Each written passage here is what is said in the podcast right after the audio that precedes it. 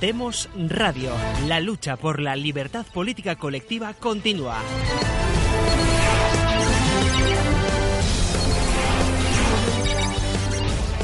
Muy buenas, bienvenidos a Demos Televisión, a Demos la Palabra. Gracias a quienes nos veis desde YouTube, ya sabéis, suscribíos al canal para no perder ninguno de los vídeos que vamos publicando durante la semana y dadle a las notificaciones, a la campanita que aparece abajo a la derecha, si no me equivoco. Muy buenas a quienes nos veis desde Twitter y comentáis allí, a quienes nos veis desde Facebook y desde Periscope.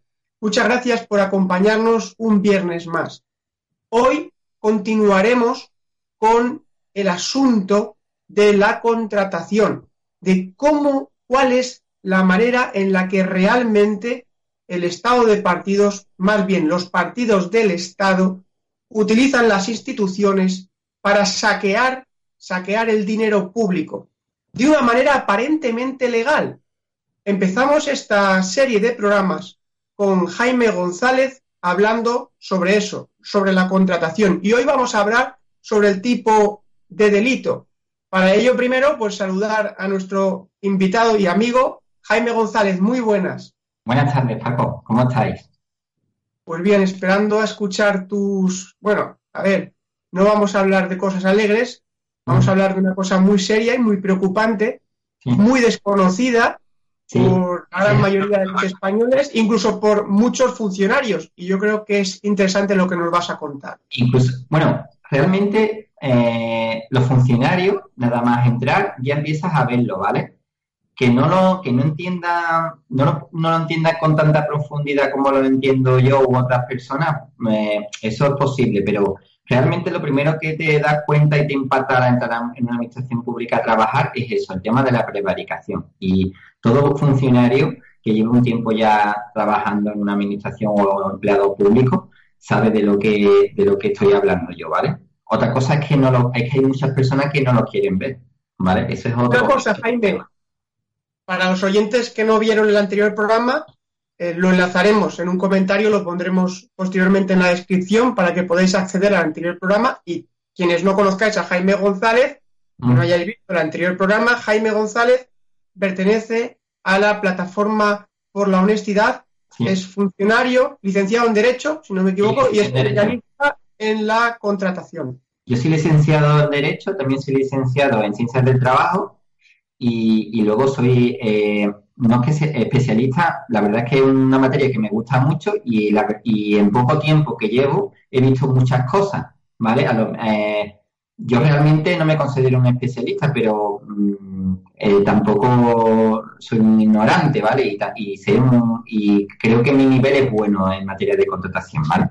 Bueno, vamos a entrar en materia, ¿vale? Venga, venga para mm, hemos eh, yo quiero explicar cómo hacen cómo las administraciones públicas y los fraudes en materia de contratación, cómo nos engañan, pero no puedo explicarlo bien si no eh, me meto a explicar eh, dónde está, cuál es, el, yo lo, yo lo llamo y otras personas también lo llaman, autores que yo he leído, el estándar del delito, ¿vale? Entonces, cuando eh, eso es lo más importante, es como una introducción necesaria que hay que hacer para explicar los fraudes de la contratación, porque si no, no se explica, no se entienden bien. Entonces, el estándar de delito significa, eh, de una forma, hablando de una forma un tanto vulgar para que lo entienda todo el mundo, no me quiero eh, eh enmarañar en, en, palabras cultas ni, nada, ni expresiones cultas ni nada, sino que quiero que lo entienda todo el mundo. Bueno, pues cuando tú eres cuando una persona, eh, eh, todas las, personas pensamos que eh, por los medios de comunicación de que las leyes persiguen a, los, a, los, delincuentes y los delitos. Pero eso no es la realidad, ¿vale? En, nuestro ordenamiento jurídico, cuando se, cuando se trata de funcionarios y empleados públicos y políticos, el Código Penal está hecho de tal forma para que se, se parezca que se persigue algún tipo de delito, pero realmente eso no es así, ¿vale? Entonces, eh, lo, corrí. yo antes, por ejemplo, de ese funcionario leía las la noticias, ¿no? Y veía que eh, se destapaban unos casos muy fuertes, te hacía había un relato de los hechos y luego eh, que eran unos hechos muy fuertes, pero realmente luego no mm, con el tiempo se quedaba en nada. salían noticias diciéndote que estaba todo archivado. Y entonces siempre el juez decía que son irregularidades administrativas. Y a mí me quedaba la duda, como persona de, externa a la administración, de si es que en un principio en los medios de comunicación habían exagerado los hechos o es que luego el juez se había equivocado y le había archivado en, falso. Y con el tiempo me di cuenta cuando entré a la administración que el problema no es ni que se, hayan exagerado los hechos, que normalmente lo que publican los periódicos es la punta del iceberg, ni que el juez se hubiera equivocado. Lo que ocurre realmente es que nuestro Código Penal establece, cuando son eh, funcionarios públicos o empleados públicos políticos, establece los, eh, los tipos penales, lo establece de tal manera que eh, por mucho que tú hagas, es imposible que te pase nada, ¿vale? El Código Penal está hecho de tal forma que una persona que se lo lea parece que eh, sí que persigue los delitos de los funcionarios y es mentira, ¿vale? Es simplemente una apariencia. Eh, a base de años y años y de tradición jurídica se ha conseguido unos, unos juristas que se nota que son especialistas en la materia, jueces, fiscales y de todo, lo que han conseguido es poner los delitos de tal forma que para una persona que no entienda le parezca que sí que se persigue algo, pero no se persigue nada, ¿vale? Entonces, ¿qué, ¿en qué consiste esto? Pues el, Código Penal establece eh, un título especial para los delitos cometidos por funcionarios. Lo primero que hace es llamarles de otra forma diferente a como se llaman los delitos de las personas normales. O sea, si yo mato, imaginemos, si yo mato a alguien, pues se llama asesinato. Sin embargo, cuando lo mata un funcionario, se llama, mm, eh, no sé, eh, eh, homicidio. Imaginemos que cuando lo mata una persona normal es asesinato, cuando lo mata un funcionario es homicidio. Entonces, ya en el nombre está intentando como eludir la responsabilidad, porque cuando tú coges el delito de asesinato, imaginemos, pues viene con una serie de requisitos para que se cumpla, y sin embargo, cuando es una, una persona, un funcionario, tiene otros requisitos diferentes, ¿vale? Entonces, ahí es donde está el tema. Entonces, para cuando, lo hace un funcionario, siempre le pide un requisito, o un empleado, cuando digo funcionario me refiero a político y a, empleado público. Digo funcionario porque yo soy funcionario. Cuando es un funcionario, siempre le pide el mismo requisito, que no le pide cuando es una persona normal. ¿Cuál es ese requisito? Es un requisito, o sea, no me quiero meter en profundidades jurídicas porque entonces la gente no lo va a entender.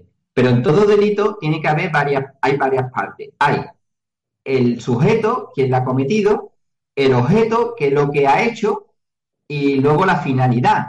¿Me entiendes lo que te digo? No, por ejemplo, yo te hago, ahora te desmayo, yo te hago a ti el boca a boca. Eso no es un delito de abuso sexual, porque yo no he tenido un interés de sexual contigo, ha sido para salvarte la vida. Si te das cuenta, se da el sujeto, soy yo que te he hecho el boca a boca, eh, se da el objeto que, ha habido una aproximación hacia ti, que, te que he puesto mi labio con tus labios, pero luego la finalidad, ¿vale? No es el abuso sexual, es salvarte la vida. ¿Me entiendes? Entonces, por eso a mí no me podrían acusar, entre comillas, de abuso sexual si te hago la el boca a boca. Entonces, eso es lo mismo que pasa en los delitos que cometen funcionarios y que comete cualquier persona, ¿vale? Entonces, cuando un funcionario, a diferencia de lo que ocurre cuando es una persona normal de la calle, en los delitos que cometen funcionarios o políticos, siempre se pide el requisito de la sabienda de, su justicia, ¿vale? Por ejemplo, hay, dos mm, hay dos delitos que son los, mm, delitos madre de, de, los que todos los demás delitos mm, dependen, ¿vale? Que son la prevaricación y la malversación. Lo que en términos normales de cualquier persona sería la administración del leal y sería la apropiación indebida, ¿vale? Pero cuando un funcionario no se llama ni administración del leal ni apropiación indebida, se llama prevaricación y malversación, según el título 19 del Código Penal. Entonces, siempre cuando es un funcionario, esos delitos solo pueden cometer los funcionarios políticos o empleados públicos. Entonces, siempre se le pide el requisito de la sabienda de su justicia. ¿Eso qué significa? Pues ah, tú lo lees y dices, bueno, claro, está diciendo algo lógico, ¿no? Está diciendo, el que haga algo sabiendo que es injusto será un delincuente. Pues, ostras, pues claro, está bien, ¿no? Porque, claro, si, si lo ha hecho sin querer, no es un delincuente. Es si lo ha hecho queriendo, ¿no? Entonces tú lo lees y te parece lógico y no, y no le ves ningún problema, ¿vale? Pero luego, una cosa es lo que pone el Código Penal y lo que tú, lo que tú y otra cosa es la realidad, ¿vale? Y la realidad lo que dice es que cuando un juez dice, bueno, aquí hay una persona, imaginemos, que yo eh, hago una resolución, yo soy, eh, yo voy a la Junta de Andalucía, que es mi trabajo, y hago una resolución quitándote todos tus bienes, Paco. Digo que es propio tu casa la que tú vives por un euro, ¿vale? Entonces tú vas y me denuncias a un juez, ¿no? Porque tú dices que a mi Jaime me lo ha hecho, me ha quitado mis bienes por un euro porque me tenía manía, ¿vale? Se quiere quedar con mi casa. Entonces, tú me denuncias a un juez penal. Y entonces el juez penal tiene que decir, bueno, vamos a ver, ¿Jaime la ha hecho queriendo o no la ha hecho queriendo? Entonces el juez tiene que analizar si yo lo he hecho queriendo para poder eh, imputarme la prevaricación, que la, la prevaricación es hacer algo injusto, ¿me entiendes? Eh, hace una resolución injusta, ¿vale? Entonces, tiene que, el juez tiene que ver si hay una administración, eh, si hay una, intencionalidad por mi parte. Entonces, el problema es a interpretar dónde está esa intencionalidad. Porque según el artículo, según eh, el párrafo ese de a sabiendas en su justicia, según la interpretación que le dan los jueces y el Tribunal Supremo de España, es que es prácticamente imposible demostrar que, que ningún funcionario ha hecho nada queriendo. ¿Vale? Eso es. Entonces, si tú haces la mayor barbaridad del mundo, pero nadie no puede demostrar a nadie que lo ha hecho queriendo, entonces siempre va a ser una irregularidad administrativa y siempre te lo va a archivar, juega, hagas lo que hagas, ¿vale? Cosa que no ocurre, no ocurre eh, cuando es una persona de la calle. Si tú mañana, eh, voy a poner un ejemplo, si tú mañana vienes y me matas a mí, ¿vale? Tú vienes y me matas con un cuchillo. Eh, a ti no te vale decirle al juez que es que tú no sabías que me ibas a matar o tú no sabías que el asesinato estaba mal, ¿me entiendes? Tú dices, ¿usted por qué ha matado a Jaime? Dice, porque yo no sabía que el asesinato era un delito. Te dicen, me da igual, a la cárcel. Sin embargo, cuando yo soy funcionario, yo me pongo mi, mi yo me pongo mi traje de funcionario. A mí me pasa lo mismo que ti. Yo si te mato, voy a la cárcel también y no vale decir que yo lo he hecho sin querer o que yo no sabía que era malo. ¿Me entiendes? Que eso, eso significa a sabiendas de su justicia. Yo digo, no, mira, señor Díaz, yo no sabía que matar a una persona estaba mal. ¿Me entiendes? Yo digo eso y me meten a la cárcel. Pero si yo voy a la Junta de Andalucía, me pongo mi traje de funcionario, cojo un cuchillo y me voy a buscar y te mato, y digo que ha sido en ejercicio de mis funciones, que mi, mi función era matar gente, ¿vale? Yo soy el verdugo, ¿vale? Pues entonces, a no ser que el juez demuestre que yo lo he hecho a sabiendas de su justicia, no me puede pasar nada. Entonces yo, cuando me detengan por matarte a ti, voy a decir, ah, yo, señoría, es que yo no sabía que matar estaba mal. Y entonces a mí me sueltan y yo me voy a la calle. Y dice el juez que eso son irregulares, que yo haberte matado a ti ha sido una irregularidad administrativa y que tu familia tiene que investigar, tiene que, eh, tiene que eh, denunciar, denunciar, pero por el contencioso administrativo. ¿Vale? Tiene que. Estamos, estás utilizando un ejemplo extremo, ¿eh? Sí, pero es más fácil de explicar. Es más fácil de explicar. ¿Me entiendes? Eh, yo soy una empresa, ¿vale? Y cojo, yo soy el corte inglés. Y mañana cojo y pongo eh, en, el, en el champú, en los botes de champú que yo vendo en el supermercado de corte inglés, meto cianuro. Y tú coges y te lo echas en tu casa y te mueres.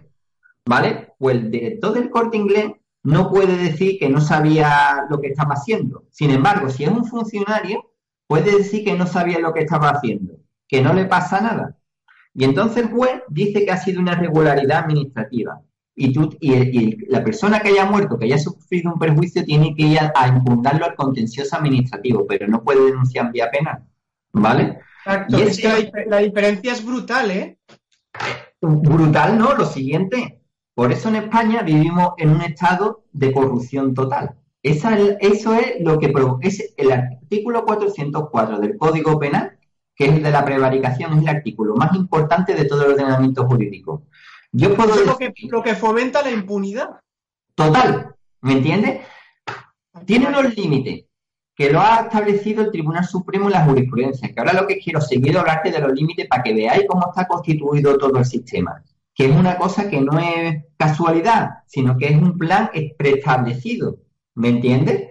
Tiene unos límites que ahora lo explicaré, porque ahí sí que hay gente que condena, si tú buscas las noticias, sí que hay gente que condena por prevaricación. Entonces, ¿por qué en unos casos condenan por prevaricación y en otros no? ¿Dónde está el estándar? ¿Dónde está el límite? Hay un límite, que es el que ha establecido el Tribunal Supremo, ¿vale? Que ahora lo voy a explicar para que entendáis eh, cómo que es un plan que está preestablecido por la alta instancia de, nuestro país para quedarse con, para saquearnos a todos, ¿vale? Ese es el plan, que tú te martes a trabajar y yo te lo, eh, lo que expliqué en, el primer programa, en el primer programa, en el primer vídeo que hicimos, de que hay un plan de que nosotros nos matamos a trabajar y luego, mediante la corrupción, ese dinero llega a los poderosos que se lo quedan. Entonces nosotros nos matamos a trabajar para que ellos vivan de puta madre.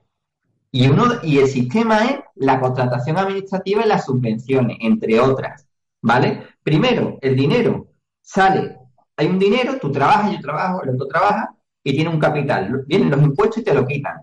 Y esos impuestos se supone que tendrían que ir a hacernos cosas para nosotros. Nosotros pagamos los impuestos supuestamente para que nos pongan hospitales, para que nos pongan carreteras, para que nos hagan servicios sociales, para que haya la policía. Para... Entonces ellos, en vez de explicarlo eso, usan una serie de mecanismos para que ese dinero vuelva a ellos.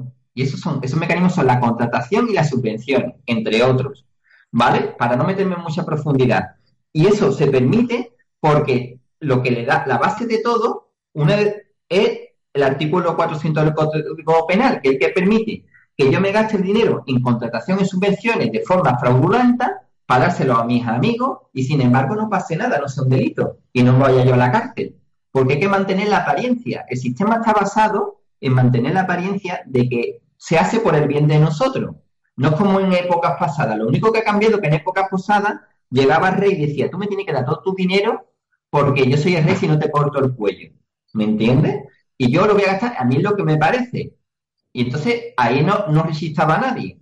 Pero ahora ahí se, supuestamente hay una democracia. Y entonces ahora hay que dar la apariencia de que le quitas el dinero a la gente por su bien. ¿Me entiendes?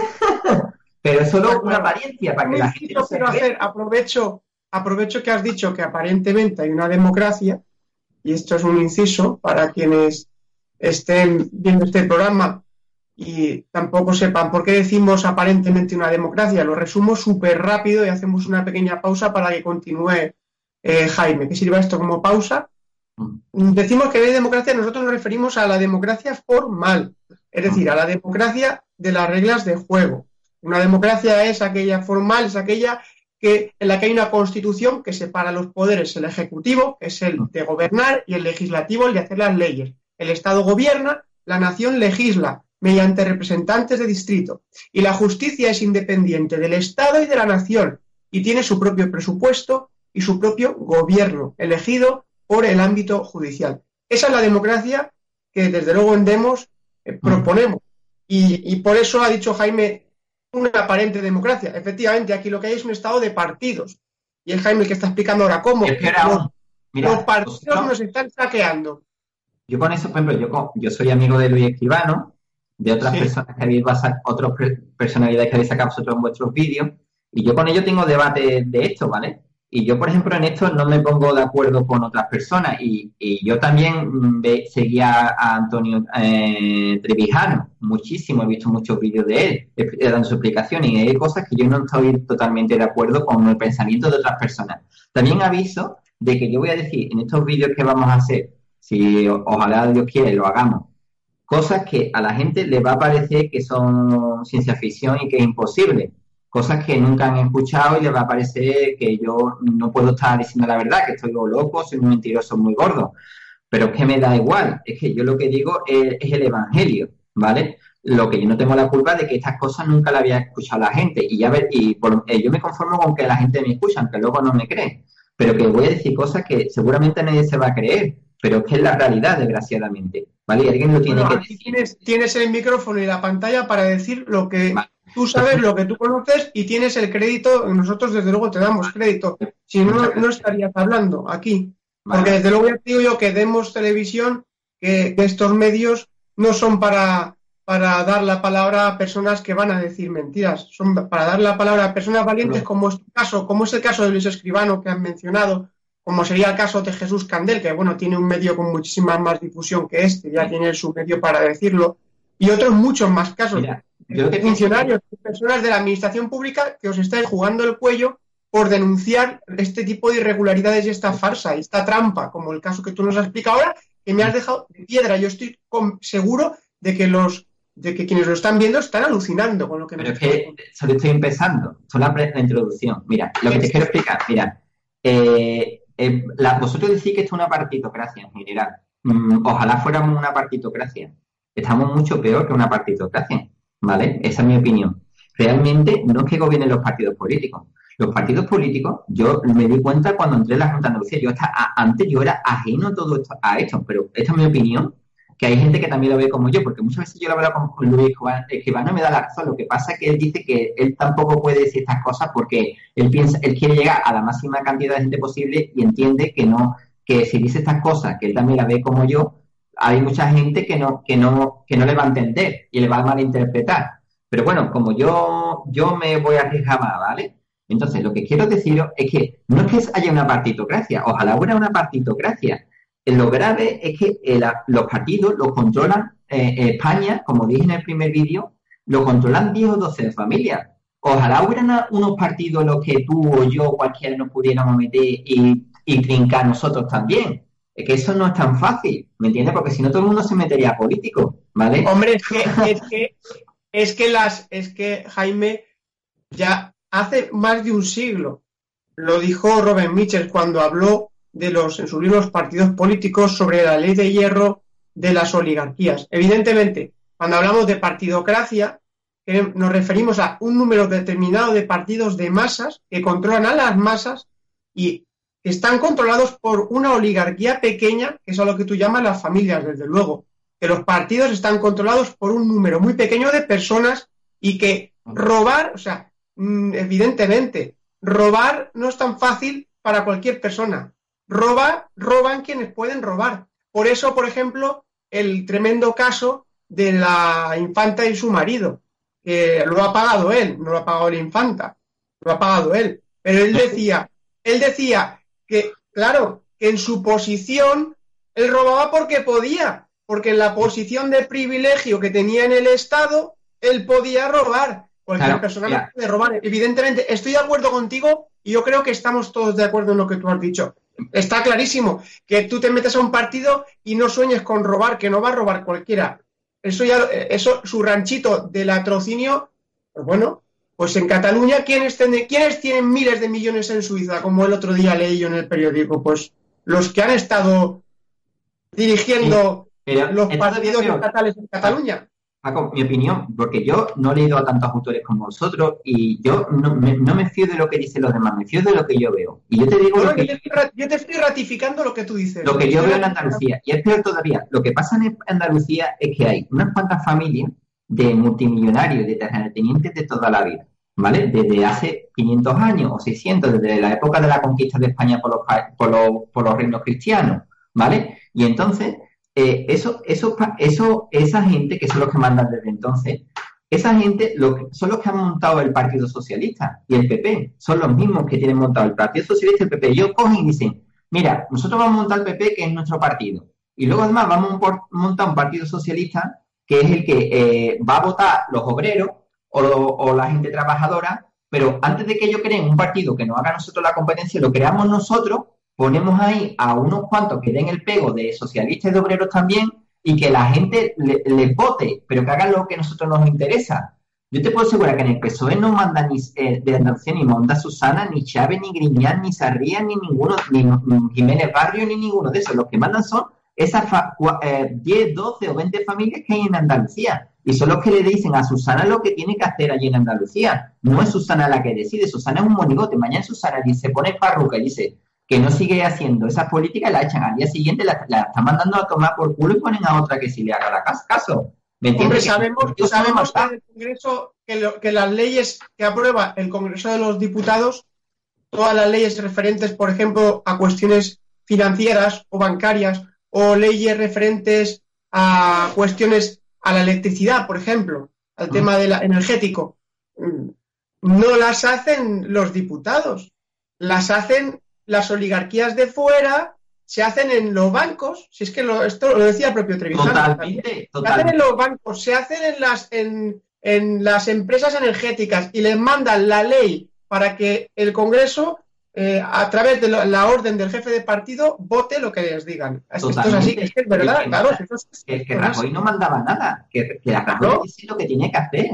Y son unas cuantas familias, que ya lo dije en el primer vídeo, que unas cuantas familias son las que tienen todas las empresas del IBE en su poder. Tú coges Repsol, Repsol 50% de Repsol es de esta empresa, de esa empresa. Tú coges y dices, el 50% de esta empresa es de quién es. Y al final llega a una familia que tiene un fondo de inversión y es el que manda, es el que tiene 5 o 6 empresas del IBE suya. ¿Me entiendes? Y el otro tiene otras 5 o 6, el otro tiene 5 o 6. Pues esos son los que mandan, esos son los que tienen montado el PP. Oligarquía, por eso decimos que es una oligarquía de partidos. Claro, una partidocracia es una oligarquía de partidos. Sí.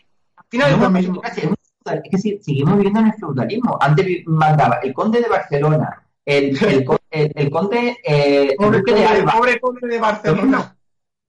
Eh, eh, antes el que mandaba el duque de Alba, el, conde de Florida, eh, no sé qué, el, el, es que no me acuerdo los nombres, perdona, perdonadme, ¿vale? Pues que yo tampoco me puedo preparar todo, pero el conde de, el duque de, de Alba, el como el otro, el comendador de no sé qué, son los que mandaban unos cuatro, siete, ocho familias de nobles, pues son los que siguen mandando. Y lo, se hace lo que digan ellos, no lo que quieran mm, los políticos. Los políticos son unos representantes de ellos y nos tienen engañados. yo,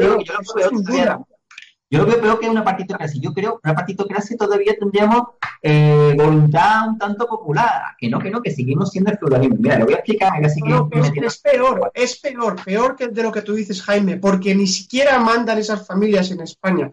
Ahora mismo, los que mandan, la que manda, no es ni siquiera Angela Merkel, es la oligarquía financiera alemana sea, es ni siquiera Alemania ni la partidocracia alemana, la oligarquía final, quienes tienen la deuda, nuestra deuda, la mayor parte de la deuda, esos son los que mandan. No te falta razón, Paco. Que, por ejemplo, que si, que, si, que si muere Felipe VI mañana, y yo no digo que quiera que muera, no deseo la muerte a nadie, o sea, acaso no sea que me digan aquí no, pero imagínate que muere Felipe VI, es un ser humano como nosotros. Y no se puede eh, suceder la corona porque la Constitución española no permite que suceda una mujer. O sea, no han modificado la Constitución todavía para eso. Ahora, el límite, el déficit presupuestario que se incluya en la Constitución, que no haya déficit presupuestario, lo manda Alemania y en un día lo cambian. Mira, bueno, voy a seguir con lo de... Sí, sí, e, e, es así pero voy a seguir explicando para que la gente entienda dónde estamos y que ellos mismos lleguen a esas conclusiones por sí mismos, no porque lo digamos tú y yo. Mira, el 404 del Código Penal lo que supone es que, por ejemplo, yo tengo una...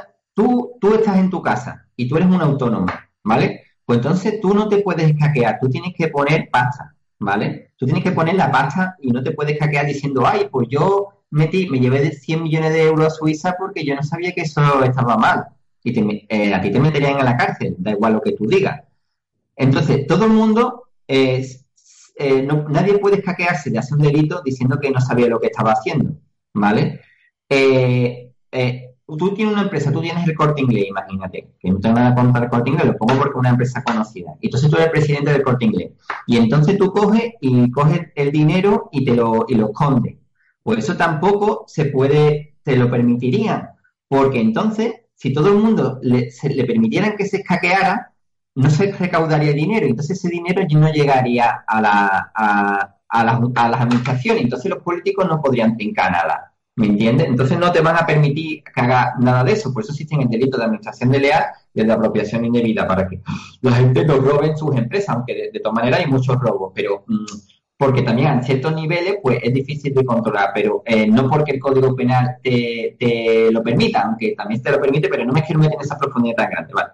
Pero cuando ya llega el dinero a la administración, El sistema está hecho de tal forma para que yo se lo dé a la empresa de la persona que me digan que, es el que manda, pues eh, lo, lo, noble es esto que te digo de antiguo, ¿vale? Y entonces, al dárselo yo a esas personas ese contrato, no pasa nada, no es un delito, porque eh, tendría que, la sabienda de su justicia implica que a mí, para que me condenaran por algo, me tendrían que hacer una radiografía mental y entonces demostrar que yo lo he hecho queriendo y como no se puede hacer una radiografía mental, pues entonces nadie me puede, nadie me puede meter en la cárcel ni me puede condenar por nada. Entonces todo lo que yo haga está bien, ¿vale? Haga lo que haga, me pase la ley como me la pase. Entonces, todo ese trajín de dinero que yo mande a, a las empresas que yo quiero, de la gente que manda, pues no va a ser delito, ¿vale? Y luego sí que hay un límite, ¿vale? ¿Dónde está el límite? Para que veáis que esto, bueno, este sistema lo han montado jueces y bueno, es que este sistema que está en todos los países, ¿vale? Eh, de nuestro entorno, esto, esto lo, han, lo han sacado jueces y fiscales expertos que le han dicho a los políticos. Por de esta forma, que así engañamos a la gente y sin embargo yo cuando me llegue a mí al juzgado, pues yo lo voy a aplicar de tal forma que tú te vayas de rosita. ¿Me entiendes? E, e incluso hay, hay, un término que no me acuerdo ahora que derecho, que algunos autores lo critican así con la boca pequeña para que no le buscase represalia, porque dicen esto es un, le llaman derecho aparente o tiene un, término, pero no me acuerdo ahora mismo, ¿vale? Porque lo busca pero no lo puedo encontrar, porque hay muy pocos autores que, todos los catedráticos de derecho y tal, no hablan ninguno de esto, todos hablan de la anfeteusis, los, tratados que hacen los tíos, la anfeteusis en la época del siglo, de Carlos V, y se ponen a, divagar de gilipolleces, pero nadie se mete en el tema de la corrupción, ningún poli, ningún catedrático de derecho de universidad, ni nadie se mete en esos temas porque sabe que le quita la subvención, que se busca problemas. Siempre hablan de temas eh, absurdos que no sirven para nada. ¿Me entiendes? No, para que hable uno, tienes que buscar, vamos, rebuscarlo más grande. Y cuando hablan, además, siempre es con eufemismo es la huida del derecho administrativo. Eso es la huida del derecho administrativo, lo que yo estoy explicando ahora mismo. La huida del derecho administrativo. La huida del derecho administrativo, eso, perdona que yo sea soy Paco, tío, pero eso es que me caliento, en serio. ¿Qué coño es la huida del derecho administrativo, coño? ¿Que, el derecho administrativo sale huyendo, que tiene pata, que anda o qué? Explícamelo bien, ¿no? Pues todo es la huida del derecho administrativo. Mira, la huida del derecho administrativo lo empezó a utilizar un catedrático de derecho administrativo en los años 50 con Franco para hablar de la corrupción que, había en la administración de Franco. Claro, él estaba en una administración franquista en los años 50, a ver quién coño quién tiene huevo de hablar más de Franco y de lo que están haciendo los franquistas. Él, eh, es razonable que un tío en los años 50, un catedrático de Derecho Administrativo, no puede decir, pues aquí hay corrupción, porque me van a pegar dos tiros por ahí, la Guardia Civil. Pues voy a decir la huida de derecho administrativo. Vale, eso yo todavía lo puedo entender, pero que estamos en el 2018 y todavía siga los catedráticos de derecho administrativo hablando de la huida de derecho administrativo. Pero esto qué coño, ¿eh? pero, pero no, te digo ya, no, te digo ya, los, los catedráticos de derecho constitucional, sea que es que en España todos, todos son eufemismos porque todo viene de una mentira, que es que al final eh, no te creas que es tan distinto. O sea, cuando nosotros decimos partidocracia o decimos oligarquía de partidos, los partidos son el medio. Son el medio para saquear, por supuesto, de un grupo muy pequeño de personas en España que se lo está llevando. Y desde luego, claro, eso es una oligarquía. Oligarquía de partido. El, partido ¿sabes para qué le sirve? Para con lo que has dicho tú, para controlar a las masas, para que las masas se crean que están representadas, para que las masas por el derecho penal, para que todo sea apariencia, para que se crean la gente que está protegida de las arbitrariedades del poder. Exactamente, Eso es lo que buscan. Y tú te lo tomes, tú te creas, uy, España, vamos a proteger a España, que esto es por el bien de todos. Y es mentira, no es por tu bien, es por lo bien de unos pocos. ¿Me entiendes lo que te digo? No, por eso te tienen que dar la apariencia de que tú haces las cosas por tu bien, que democracia y que tú eres participa y que tú estás protegido de los abusos, pero es mentira. Por eso existe ese derecho aparente, ¿vale? Entonces, eh, ¿qué pasa? aquí? y bueno, en, los años 50 a lo mejor había un catedrático de derecho administrativo y además tendría miedo porque eh, vivía en un, estado fascista y policial. Pero que porque era una dictadura. 40 millones de catedráticos, 40 millones de universidades, de organismos, de asociaciones y ONG, no sé qué, de instituciones, de institutos y de todo, observatorio, lo que tú quieras, y todavía siga diciendo a la gente, el, la unidad del derecho administrativo tiene, es que lo que te demuestra que en España lo que hay una puta mafia como una catedral. ¿Me entiendes? Que tiene todo el mundo más Porque, miedo. porque con Franco todo el mundo sabía que era una dictadura. Con Franco se sabía que era una Y dictadura. ahora porque la gente no dice, mira, esto es robar. ¿Por qué no lo Por- dice, porque, tío? por- porque no se sabe que, es, que no es una democracia, lo que has dicho tú, porque no se sabe lo que tú estás diciendo. Señores, que, se los, que nos están trincando a manos llenas. Un grupo nos está impidiendo ser libres y que nosotros nos organicemos políticamente para, vamos a parar esto, vamos a establecer unas reglas que no sean ellos, que seamos nosotros, la nación. voy a seguir que si no se nos echa tiempo encima. Bueno, entonces, Sí, hay un límite. Hay un límite a robar cuando eres funcionario. Eh, la de su justicia llega al Tribunal Supremo, que es el, Tribunal del Mal, ¿vale? Y entonces, porque la gente dice, bueno, el Tribunal Supremo es muy serio, el mal el Tribunal Constitucional, el Tribunal Supremo es otra mierda con pichado en un palo. Entonces, ¿qué tema?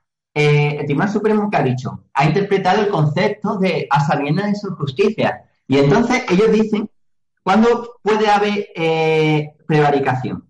Hay dos hay varios supuestos en que puede. Yo, eso no lo pone en ninguna parte. Porque, claro, no quiere que la gente que figure en ninguna parte para que la gente no se dé cuenta del truco. Pero yo, a base de leer, releer, no puedo imaginar las horas y las horas que yo me he pegado ante un ordenador buscando esto para poder explicarlo, para yo también yo mismo entenderlo. Hay dos supuestos en los que puede. Hay un supuesto claro en los que sí que dice el Tribunal Supremo que puede haber prevaricación. Que por eso es por los que están jugando a Chávez y Sarría, a Chávez, Sarría y a Griñán en los ERE ahora mismo en la audiencia de Sevilla. ¿Vale? Porque el Tribunal Supremo dice que si. eh, eh, y además esto no viene de España, esto viene de Europa, porque yo me he dado cuenta luego que viene de toda Europa, que esto es un sistema que está en toda Europa. Por eso cuando me dicen que los alemanes, en Alemania no hay tanta corrupción como aquí. Yo creo que hay la misma corrupción que aquí, porque el, mi- el mismo sistema hay en Alemania que aquí. Bueno, explicarlo. Voy a creo. Entonces, lo que dice el Tribunal Supremo es que si tú, tienes, eh, tú manejas una administración, ¿no? Yo soy el presidente de la Comunidad Autónoma de Andalucía. Entonces, yo tengo varios organismos que dependen de mí, ¿vale? Según, según la jurisprudencia y según el Tribunal Supremo, se supone que yo soy, yo soy presidente de la Junta, yo soy Manolo Chávez. Y yo tengo un consejero de Hacienda, un consejero de Cultura, un consejero de, de Igualdad, no sé qué, lo que sea, ¿no? Entonces, según, según el, eh, la doctrina, aunque yo te nombre a ti, yo, yo soy, cons- yo soy el, el- el presidente y te nombro a ti consejero de Economía, ¿vale, Paco? Entonces tú ahora vas y haces algo malo y, y- y se supone que tú, aunque yo te haya nombrado a ti, aunque tú seas mi consejero y yo mañana te si te puedo echar, pero que tú ya no dependes de mí, que tú ya eres autónomo e independiente, ¿vale? Tócate los huevos de la ficción jurídica que hay aquí en España. Y entonces lo que dice, lo que dice es que si, por ejemplo, tú eres el consejero de, economía y ahora nombro a otro tío consejero de, igualdad, imagínate, ¿no? Y entonces tú vas y coges y, y haces y, y robas y, y haces una resolución que te manda a tu cuenta corriente 100 millones de euros, imagínate, ¿no? Y entonces ahora llega el consejero de igualdad y el consejero de igualdad tiene que hacer un informe sobre esa resolución que tú has hecho, ¿vale? Y, el, el informe él pone que eso está bien. Imagínate que dice el consejero de igualdad. Pues yo veo que lo que hace el consejero de economía está bien, ¿vale? Entonces, según el Tribunal Supremo, ahí no hay delito. Preva- ahí no hay prevaricación, ahí hay una regularidad administrativa y el que quiera que se vaya contencioso a imponerlo, que yo luego explicaré lo que pasa en el contencioso, si me da tiempo, ¿vale? Y bueno, esto es el previo para entrar en la contratación mm, en sí misma, ¿vale? Bueno, pero ahora bien, tú imagínate que haces una resolución llevándote 100 millones de euros a tu bolsillo. Y ahora el consejero de, igualdad y dice que, eso está mal, ¿vale? Entonces, si tú sigues persistiendo en llevarte el dinero a tu, a tu cuenta corriente, entonces ahí sí te pueden meter mm, por un delito de prevaricación. Porque al tú haber habido un informe preceptivo y tú no seguirlo, ¿vale? Pues entonces ahí sí puede haber un delito. Que es por lo que han están jugando a Chávez a, a Griñán, porque Chávez y Griñán, eh, teniendo un informe en contra del interventor, siguieron para adelante. ¿Me entiendes? Por eso eh, lo están jugando. Si no hubiera habido un informe en contra del interventor, no lo juzgan por nada. Aunque hubieran hecho lo mismo. ¿Vale? Para que veas el sistema. ¿Qué pasa? Que en ese, eh, y tú dirás, bueno, entonces, claro, ¿qué es lo que ocurre? Que si como si yo soy el presidente de la Junta, todos los órganos dependen de mí. Entonces, ¿quién me va a hacer a mí un informe en contra? Es un irresponsable, son irresponsables hasta que alguien les hace un informe en contra, claro. Acá, Pero en alguien se hicieron un informe en contra porque como hubo tanta irregularidad, yo lo, ya los interventores se acojonaron. Claro. Yo, te conozco, el- yo te conozco el tema del- de, los heredes de dentro un poco, porque yo, algunos de los que están imputados han sido superiores jerárquicos míos. Y no me quiero meter en mucha profundidad para no... eh, no, No, ya hablaremos, ¿sabes? nos queda un minuto para el programa de hoy. Eh, tío, ya me tienes que avisar para que, bueno, el tema, que, ¿qué pasa? Que cuando una administración grande como la Junta de Andalucía, ahí es imposible que nadie te haga un informe en contra, porque todos, todos dependen de ti. En el único sitio donde te pueden hacer un informe en contra son en los ayuntamientos, porque en los ayuntamientos hay interventores que no son de la misma administración que tú eres, son del Estado. Entonces, si te dais cuenta, veis las noticias siempre, los que condenan por prevaricación son alcaldes y gente de la administración de local, pero nunca vas a ver a nadie metido en la cárcel de la administración de una regional, de una comunidad autónoma. Interesante detalle, interesante detalle. ¿Me entiendes? Entonces, ¿por qué está hecho así? Porque el sistema está hecho de que el dinero tiene que coger, lo tienen que rapiñar sobre todo unas grandes cúpulas. Unas cúpulas que ahí están en lo alto, unas cúpulas de familia. Entonces, si todos los políticos pudieran robar igual, pues entonces no le llegarían a, ellos arriba. Entonces, tienen que también darle las manos a los políticos que están abajo, que son los del ayuntamiento. Ellos lo que pretenden que los ayuntamientos cargarle de competencia que hagan. Ellos le dicen a los ayuntamientos, coger dinero, vosotros tenéis que hacer todas las, buscaros la vida para hacer todas las competencias de darle los servicios públicos a la gente con el mínimo dinero posible, ¿vale? Porque ese dinero que vosotros recaudéis me lo tenéis que mandar a mí arriba, a la comunidad autónoma y al Estado para que nosotros lo robemos. ¿Me entiendes? Entonces, como tú seas un alcalde y lo quieras robar y no nos quieras mandar dinero para nosotros para arriba, te cortamos la mano. ¿Me entiendes? Y te metemos en la cárcel por prevaricación. Porque ahí sí que nosotros controlamos al interventor que le podemos decir interventor, hazle tú un informe en contra de este tío. ¿Me entiendes? Y entonces ahí sí te pueden meter en la cárcel. Ahora, cuando llega el dinero arriba, a la superestructura que está arriba, como en esa superestructura lo controlamos todos nosotros, no hay nadie que haga un informe en contra. Entonces ahí nunca nos pueden acusar de prevaricación y malversación, nos podemos usar el dinero como nos dé la gana y darle el dinero precisamente a esos, a esas grandes familias que viven a nivel nacional y que son los que manejan todo. Ese es el sistema de la contratación.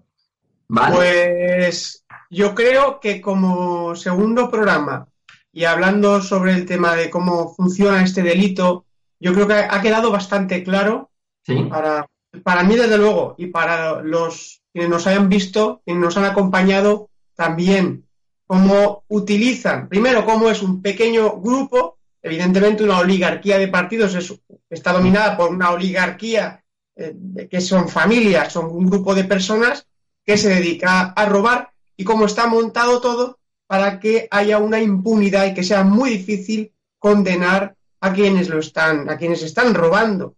Y también eso les sirve a ellos también para que haya una apariencia de que no todos son corruptos, no todos roban. Y lo que dicho tú, que es un detalle muy interesante y es cierto, que la mayor parte de los casos de corrupción que salen a la luz ocurre en los municipios.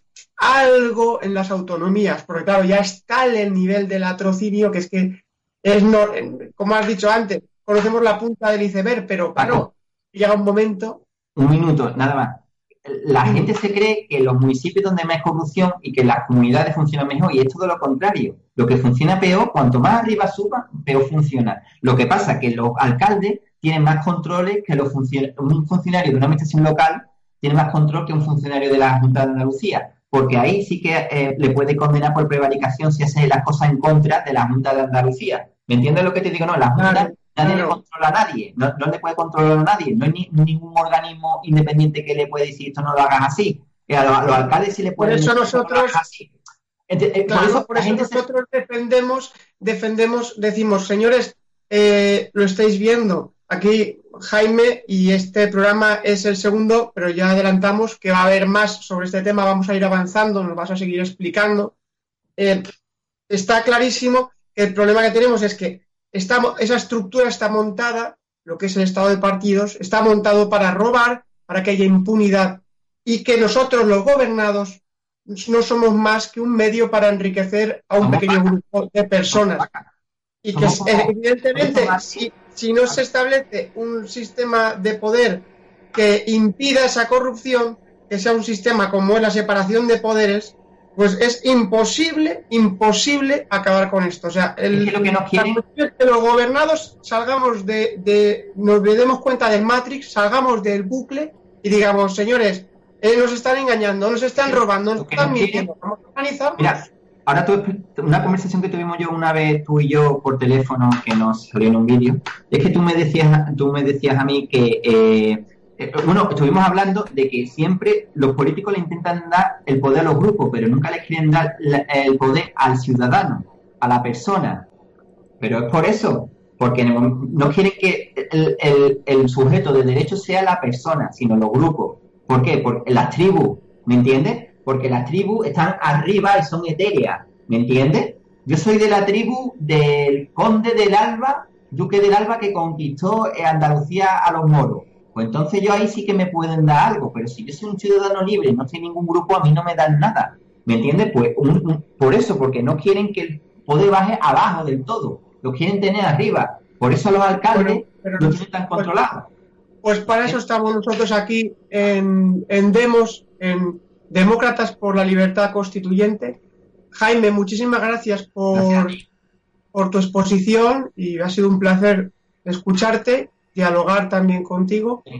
Amigos de Demos Televisión, quienes nos veis en Facebook, Twitter, Periscope, ya sabéis, podéis seguirnos en Twitter en arroba Demos Libertad, en Facebook en Demos RTV. Recordad, la acción necesita de apoyo. En el crítico.org, que es nuestro blog, digamos nuestro diario, pero realmente es un blog, Ahí podéis encontrar información de la Asociación Demócratas por la Libertad Constituyente. Es una plataforma sin ánimo de lucro que pretende informar sobre el sistema político que tenemos en España, en España y propone un sistema que impida todo lo que nos está contando ahora mismo Jaime. Es muy difícil, va a ser muy duro y muy difícil arrebatar a quienes nos están robando, a quienes nos están engañando, a quienes nos están arruinando, a quienes nos están enfrentando y a quienes nos están mintiendo, arrebatarles el poder. Pero tenemos el deber moral de hacerlo no solo por nosotros, sino por nuestros hijos y por sus descendientes. Ya sabéis, en Demos seguimos luchando por la libertad, por la verdad y sin miedo. Porque bueno, miedo por qué, si son unos cobardes. Gracias, Jaime. Gracias a vosotros. Hasta la próxima. La próxima semana, amigos.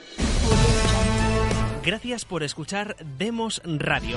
Puedes seguir nuestras retransmisiones en nuestras redes sociales. En YouTube Demos TV, en Facebook Demos Radio TV y en Twitter Demos Radio TV.